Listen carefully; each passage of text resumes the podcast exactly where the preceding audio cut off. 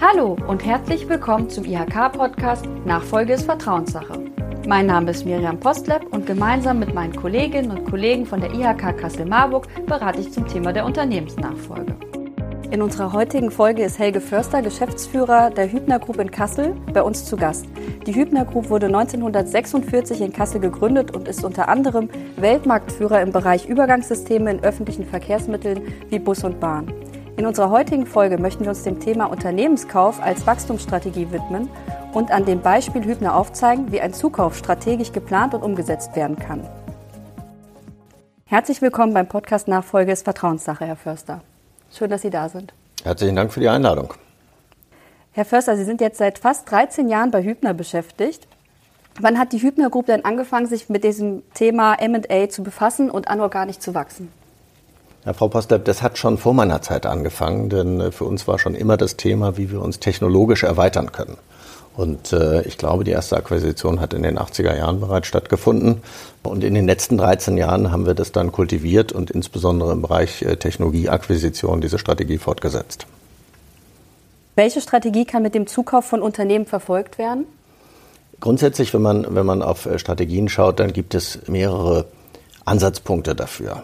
Viele Unternehmen schauen insbesondere in drei Richtungen. Das eine ist, sich im Bereich der Technologie, im Bereich des Portfolios weiterzuentwickeln. Die zweite Zielrichtung ist häufig eine regionale Ausweitung. Äh, und die dritte ist äh, in Richtung Kunde gerichtet. Wie kann ich neue Kundengruppen erschließen, zum Beispiel durch eine Akquisition? Sie haben ja drei Geschäftsfelder bei Hübner. Welche Strategie verfolgen Sie denn speziell bei Hübner? Können Sie vielleicht noch mal darauf eingehen? Haben Sie vielleicht unterschiedliche Strategien je nach Geschäftsfeld? Mhm. Das ist genau richtig sogar. Wenn ich auf die Gesamtunternehmensgruppe schaue, dann haben wir verschiedene Schwerpunkte, die uns da beschäftigen. Auf der einen Seite ist es die Stärkung äh, des, des Kerngeschäftsfeldes im Bereich öffentlicher Verkehr.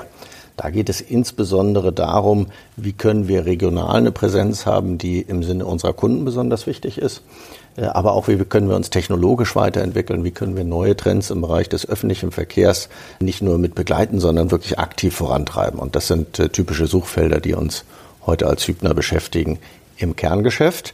Und auf der anderen Seite haben wir neue Wachstumsfelder innerhalb der Gruppe, äh, zum Beispiel in unserem Bereich Photonics, für den wir auch ganz aktiv über Akquisitionen das Geschäft entwickeln. Und wie finden Sie denn Unternehmen zum Verkauf oder die zur Übergabe anstehen und welche Kriterien sind dabei für Sie interessant?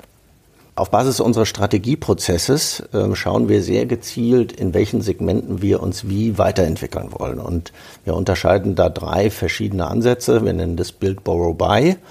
Äh, Build ist es selber zu entwickeln, selber Menschen einzustellen, die zum Beispiel eine neue Technologie entwickeln, selber Geschäfte dann auch aufbauen. Borrow ist eher so Kooperationen, Partnerschaften, Joint Ventures und Buy ist dann das Thema Akquisition. Und wir versuchen immer genau zu schauen, inwieweit äh, wir welche Maßnahme auch zielgerichtet einsetzen können.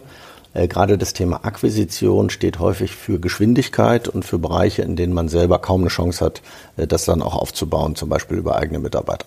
Wie finden Sie denn Unternehmen zum Kauf? Also in unserem Beispiel, wir beraten ja mehrheitlich eigentlich Privatpersonen, die extern kaufen möchten und die schauen sich Unternehmensbörsen mhm. an oder wir schlagen vielleicht vor, was aktuell äh, zum Verkauf steht oder verweisen auf diese Börse Next mhm. Change, mit der Haupt, äh, arbeiten wir hauptsächlich und wie ist das in Ihrem Bereich? Gehen Sie ganz bewusst auf Mitbewerber zu? Gibt es auch eine spezielle Börse, mit der Sie arbeiten? Ja, also das ist ein Ergebnis dann auch aus einem solchen Prozess, äh, dass wir genau schauen, okay, in welchen Segmenten wollen wir uns denn weiter weiterentwickeln und wie kommen wir dann auch gezielt an entsprechende Unternehmen dran. Und wir machen das mit eigenen Mitteln auch tatsächlich. Wir haben eine kleine Truppe, die sich, die sich darum kümmert. Äh, und wir gehen dann nach einer strukturierten Suche, wer denn potenzielle Kandidaten sein könnten, häufig in eine Direktansprache und beschäftigen uns auch schon vorher damit, warum denn Hübner dafür der gute Eigentümer sein könnte. Ja, wie können wir einen entsprechenden Beitrag leisten, um dann auch das akquirierte Unternehmen weiterzuentwickeln. Und dann machen wir eine gezielte Ansprache. Das ist so der gängigste Weg. Es gibt aber auch Kooperationen dann, äh, zum Beispiel Northwestern Accelerate wäre so ein Programm, was da unterstützen könnte, gerade in der Zusammenarbeit äh, oder in der Beteiligung für Startup-Unternehmen. Äh, und es gibt natürlich auch Börsen, die wir, die wir dann immer wieder screenen und sagen, wie, wie können wir denn da entsprechend zu den richtigen Kandidaten kommen. Und wenn Sie jetzt sich so einen Kandidaten ausgesucht haben, wie, wie geht es dann weiter?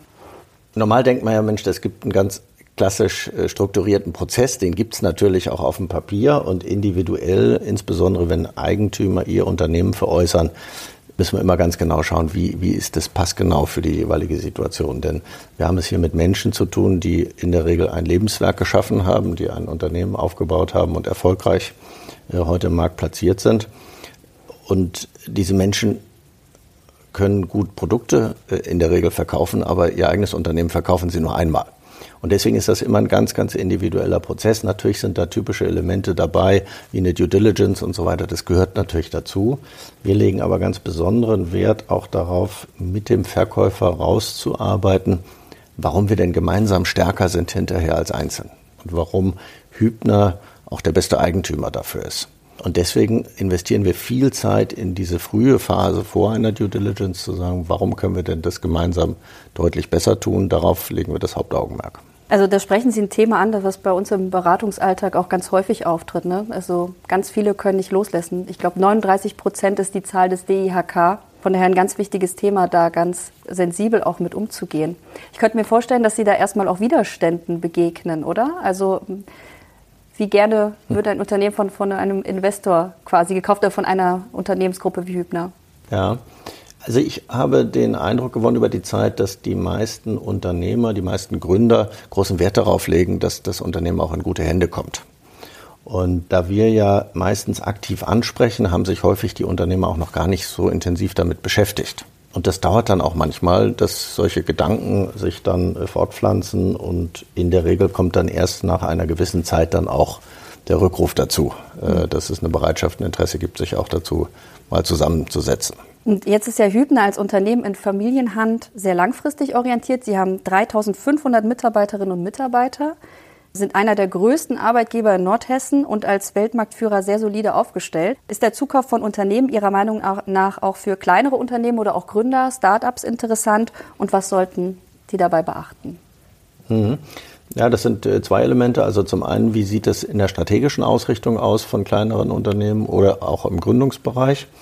Und wie, wie gut lässt sich das dann tatsächlich auch umsetzen hinterher? Ne? Wenn ich auf die Strategie schaue, äh, dann kann das ja auch ein, gerade ein Startup ein Geschäftsmodell äh, drastisch beschleunigen, kann, kann die Skalierung ermöglichen, was regionale Ausweitungen angeht, was äh, Produktportfolio angeht, was den, den Scope und den Zugang zum Kunden angeht. Und deswegen kann das aus meiner Sicht sehr sinnvoll sein, auch für kleinere Unternehmen oder für Startups. Auf der anderen Seite ist der Aufwand natürlich äh, sowohl in der Akquisitionsphase, aber insbesondere hinterher in der Integration, in der Zusammenarbeit und in dem Heben von Synergien äh, der viel aufwendigere Teil. Und das muss man natürlich auch im Blick haben, das muss einem bewusst sein, ob, die, ob das Unternehmen so weit ist, so reif ist, das dann auch gut machen zu können. Mhm. Ja, und einfach sich dessen, glaube ich, auch bewusst zu sein und da genau. das in der Übergabe ja. gut zu gestalten auch. Mhm. Ne? Ja. Die Unternehmen, die zu uns in die Beratung kommen und auf der Suche nach einem Nachfolger sind, möchten in der Regel zumindest zu Beginn ungern von einem strategischen Investor, das hatten wir eben schon, ähm, oder von einem Kunden, Mitbewerber oder Lieferanten gekauft werden. Also wir begegnen da einer sehr großen Skepsis. Die Bedenken sind doch durchaus groß und in der Regel wird bevorzugt ein, eine Privatperson erstmal ähm, zu finden, ein, eine externe Person, Mitarbeiter der dann ähm, den Betrieb übernimmt. Wie ist denn da so Ihre Erfahrung und wie begegnen Sie dieser Sorge? Eben hatten Sie schon gesagt, meistens muss ein bisschen Zeit vergehen ähm, mhm. oder Sie bereiten sich sehr gut darauf vor und argumentieren, warum das gut in die Strategie passt. Ne? Ja, genau. Also das ist natürlich ein Thema, was jeden, jeden Eigentümer, jeden Unternehmer beschäftigt. Nicht? Wie geht es danach weiter äh, mit meinem Unternehmen? Wie geht es weiter mit, äh, mit den Menschen, die hier arbeiten? Und ähm, die Sorgen sind natürlich ein Stück weit begründet, insbesondere wenn es sich um eine Wettbewerbsakquisition handelt. Ja, da geht es dann häufig auch um Produktionsenergien, da geht es um Konsolidierung im Markt ähm, und insbesondere wenn es, äh, wenn, wenn der strategische Investor ein Wettbewerber in der Regel größerer ist, dann ist diese Gefahr durchaus, durchaus gerechtfertigt. Bei uns geht es eher darum, auch in Technologie zu investieren, unser Portfolio zu erweitern, zum Beispiel im Bereich Softwarekompetenz. Und da haben natürlich diese akquirierten Unternehmen eine ganz andere Bedeutung, auch eine Wachstumschance und die Möglichkeit, sich auch unter dem Schirm der Hübner-Gruppe entsprechend positiv weiterzuentwickeln. Wie ist das? Haben Sie die Unternehmen deutschlandweit im Blick oder sogar international? Also wir haben viel international auch gemacht. Konkretes Beispiel Südafrika.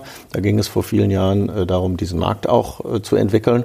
Und da haben wir uns die Frage gestellt, machen wir es selber, machen wir es mit eigenen Ressourcen oder gibt es möglicherweise ein kleines Unternehmen, was gut passt, haben dann damals jemanden gefunden und haben damals äh, den Markteintritt dann über diese Akquisition zum Beispiel in Südafrika gemacht. Mhm. Auch in vielen anderen Ländern haben wir bisher Akquisitionen durchgeführt die aber manchmal auch dem Zufall entspringen, weil die Technologie, die für uns dort äh, besonders interessant ist, dann eben zufällig nicht in Deutschland ist, sondern wie im jüngsten Beispiel VSE dann in Holland beheimatet. Können Sie vielleicht an diesem Beispiel das nochmal so aufzeigen? Also jetzt hatten Sie ähm, erwähnt äh, Südafrika für den Markteintritt und dann kaufen Sie quasi den Betrieb mit einem Drum und Dran, Mitarbeitern, Markteintritt und stellen Sie dann Mitarbeiter auch aus Deutschland zur Verfügung, die da angestellt sind oder wie gehen Sie da strategisch vor? Ja, erkläre ich gern. Damals ging es darum, den Markteintritt für ein bestimmtes Marktsegment auch zu erzielen und das ist technologisch anspruchsvoll. Und wir haben uns damals für den Weg entschieden, weil so eine Homebase vor Ort schon mal eine sehr gute Grundlage ist, dass wir nicht erst überhaupt einen Betrieb gründen müssen und die komplette Infrastruktur schaffen müssen. Sehr wohl unterstützen wir das natürlich mit technologischer Kompetenz dann. Da gibt es ein Team, was das, was das unterstützt, äh, vor Ort dann auch die richtige Auswahl der Technologie, der richtigen Menschen, das Trainingsprogramm durchzuführen, äh, die Einbindung in die Gruppe sicherzustellen und auch den Markt sauber zu entwickeln. Mhm. Interkulturelle Kompetenz ist, denke ich, auch ganz wichtig in dem Zusammenhang, oder? Ja, das, das ist natürlich ein Riesenthema. Also äh, nur schon allein die Frage, was ist gute Führung, ja, wird in den Regionen der Welt ganz unterschiedlich beantwortet und auch darauf bereiten wir natürlich unsere Mitarbeiter vor, mhm. äh, da mit der jeweiligen Kultur gut zusammenzuarbeiten. Und welche Risiken wägen Sie ab beim Zukauf? Zum einen äh, müssen wir natürlich für uns genau überlegen, ob wir das Geschäft auch so weiterentwickeln können, ähm, wie es der Unternehmer selbst getan hätte oder idealerweise gemeinsam besser weiterentwickeln können. Äh, eine Sondersituation ist, wenn Sie in einer Wettbewerbssituation sind und in der Due Diligence auch nicht alle Unterlagen prüfen können, denn der Verkäufer wird in einer Wettbewerbssituation natürlich nicht im Vorfeld alle Informationen offenlegen. Und dann ist besondere Vorsicht geboten, inwieweit Sie das, was Sie bekommen, auch vernünftig absichern können. Eine Übergabe ist meistens nicht nur für den Unternehmer, sondern auch für seine Mitarbeiterinnen und Mitarbeiter eine sehr emotionale Angelegenheit.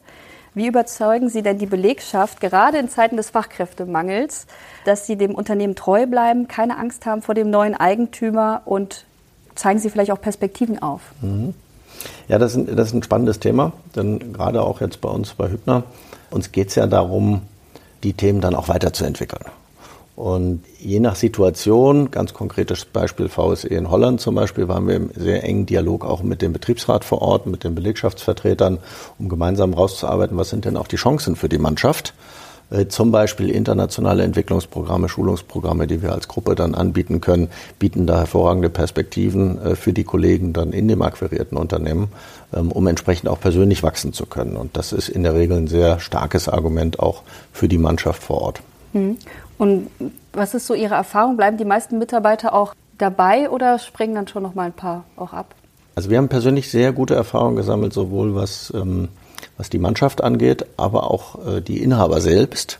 Denn in vielen Fällen ist dort ja eine enorme Kompetenz vorhanden und wir versuchen immer diese Kompetenz dann auch für uns ein Stück weit äh, zu retten und für die Unternehmensentwicklung weiter, weiter nutzen zu können. Und das, glaube ich, ist uns bisher gut gelungen. Da haben wir auch einen guten Ruf im Markt. Und die meisten Unternehmer, die dann auch noch Lust hatten, mhm. äh, mitzumachen, sind dann auch länger bei uns geblieben. Mhm, toll. Ja, das ähm, ist sowieso ja gang und gäbe eigentlich bei Unternehmensnachfolgen, dass der Altinhaber zumindest eine Übergangsphase noch mit dabei bleibt. Und wenn das gut geregelt ist, dann läuft das in der Regel ja auch gut und die Kompetenz bleibt noch im Unternehmen. Ja, genau. Also da haben wir für uns auch ein Modell entwickelt, gerade in der aktuell sehr turbulenten Zeit mit all den Herausforderungen in Lieferketten und äh, Kriegsgeschehen äh, und in der Preisexplosion sagen viele Unternehmer, ich habe Leidenschaften persönliche, die würde ich auch gern weiter einbringen, zum Beispiel Technologiekompetenz, ja, als, als äh, oberster Entwickler weiterarbeiten. Ich möchte aber mich nicht mehr um so administrative Themen kümmern müssen. Und äh, da finden wir dann in der Regel, glaube ich, ein gutes Zusammenspiel, wie wie wir auch diese Fähigkeiten und Neigungen äh, dann der, der Inhaber dann für beide Seiten äh, gut einsetzen können. Hm, und kaufen Sie auch kleinere Betriebe oder welche Unternehmensgrößen sind interessant für Sie? Speziell im Bereich der neuen Technologien sind für uns auch kleine Startups insbesondere sehr interessant. Äh, die jüngste Akquisition äh, Valo Innovation war eine Person einer ganz spannenden Technologie, die wir jetzt gemeinsam weiterentwickeln und in die Märkte bringen. Mhm. Was war das für eine Innovation? Das ist im Bereich Lasersysteme, mhm. ein Startup. Ah, okay. Spannend. Und was ist so vielleicht äh, bis zu welchen Größen? Äh, die größte Akquisition vor einigen Jahren äh, waren ca. 800 Mitarbeiter. Wie gehen Sie denn mit der aktuellen Situation um? Also wir haben jetzt zwei Jahre Corona hinter uns, es ist äh, immer noch nicht ganz vorbei, jetzt kommt die Energiekrise, Sie haben viele internationale Standorte. Wir haben es schon mit einer sehr unsicheren wirtschaftlichen Lage zu tun. Wie gehen Sie da um mit dem Thema Zukauf? In der Tat äh, schauen wir natürlich im Moment sehr genau, was wir tatsächlich machen wollen. Die aktuelle Situation äh, ist für die Hübner-Gruppe an vielen Stellen eine Herausforderung. Das ist kein Geheimnis. Russland-Krise, äh, China-Entwicklung, Lieferkettenproblematiken. Und von daher schauen wir natürlich jetzt deutlich selektiver, als wir das vielleicht vor Corona- und Krisensituationen gemacht haben. Ähm, sehr wohl, wenn das Richtige dabei ist, dann werden wir auch als Investor wieder an Bord sein. Und wie gehen Sie üblicherweise mit den Standorten Mitarbeitern und dem Namen der zugekauften Unternehmen um? Das ist ein Thema, was den meisten Unternehmern ähm, unter den Nägeln brennt. Ja, wie geht es weiter? Wird mein Name bestehen bleiben? Werden die Standorte bestehen bleiben? Und wir haben da eine klare Philosophie als House of Brands. Das haben wir gelernt über die letzten Jahrzehnte, äh, dass wir eine Mehrmarkenstrategie auch als Hübner gut in unsere Kernmärkte bringen können. Und äh, wenn dort ein Unternehmen sich attraktiv entwickelt hat und wir deswegen Interesse daran haben, äh, ist es natürlich auch in unserem Interesse, dass es mit einer starken Marke weitergeführt wird. Also von daher, äh, bei uns ist die Grundphilosophie starke Marke, starke Truppe, wird auch entsprechend weiterentwickelt. Okay, und der Standort bleibt auch meistens? Und der Standort bleibt. Mhm. Welche Synergien sind ein wesentlicher Treiber von MA-Transaktionen? Wie gehen Sie nach der Übernahme vor? Das heißt, wie integrieren Sie denn das Unternehmen? Gerade haben Sie ja schon erzählt, der Name bleibt, der Standort bleibt, die Mitarbeiter werden übernommen. Genau. Und wie garantieren Sie dann, dass eine gute Integration in die Hübner-Gruppe stattfinden kann? Ja, wir unterscheiden da nach verschiedenen Arten und das hängt ganz stark davon ab, welche, welche Synergien wir uns auch in der Akquisition erwarten. Und äh, wir schauen fast immer vom Kunden und überlegen, warum ist das Gesamtpaket für den Kunden hinterher besser und was müssen wir dafür tun. Da geht es insbesondere darum, wie wir zum Beispiel die Kanäle, die wir heute in bestimmte Märkte haben, dann auch für das akquirierte Unternehmen zur Verfügung stellen können. Das heißt, wie können wir helfen, äh, im Vertrieb zu skalieren? Wie können wir auf der Einkaufsseite möglicherweise unterstützen? Und wo sind andere Themenfelder, wo wir als Gruppe dann auch einen deutlich besseren Beitrag leisten können? Für uns ist der Anspruch immer, am Ende der beste Eigentümer zu sein für das akquirierte Unternehmen, dass es sich auch entsprechend entwickeln kann. Warum sollte der abgebende Unternehmer oder die abgebende Unternehmerin es in Betracht ziehen, an eine international tätige Gruppe zu verkaufen, statt einfach eins zu eins für einen Ersatz zu sorgen? Ja, das ist eine Frage, die sich, glaube ich, jeder, jeder Unternehmer, jede Unternehmerin stellt. Was ist das Beste für, für mein Unternehmen? Und das hängt natürlich auch davon ab, wie die Strategie des Unternehmens bisher aussah und was es, was es braucht, um erfolgreich sich weiterentwickeln zu können. Und ich glaube, das ist in vielen Fällen eine Chance, an einen größeren strategischen Investor zu verkaufen, der eben auch die Skalierungsmöglichkeit hat, der die Möglichkeit hat, äh, finanziell zu unterstützen, Investitionsprogramme zu forcieren. Ähm, und wenn das wichtig ist für die Unternehmensentwicklung, dann glaube ich, ist ein größerer strategischer Investor genau der richtige. Gibt es noch abschließend etwas, was Sie den Nachfolgerinnen und Nachfolgern mit auf den Weg geben möchten? Gibt es vielleicht etwas, was, was bei einer Übernahme schon einmal richtig schief gelaufen ist? Oder vielleicht haben Sie auch ein Positivbeispiel? Ja, ich glaube, da gibt es äh, zwei Dinge, die ich, die ich an der Stelle gern mitgeben möchte. Zum einen, den Aufwand nicht zu unterschätzen. In der Regel hat man gelernt, Produkte äh, anzubieten und Produkte zu entwickeln, zu verkaufen. Aber das eigene Unternehmen zu verkaufen, ist eine riesen Herausforderung.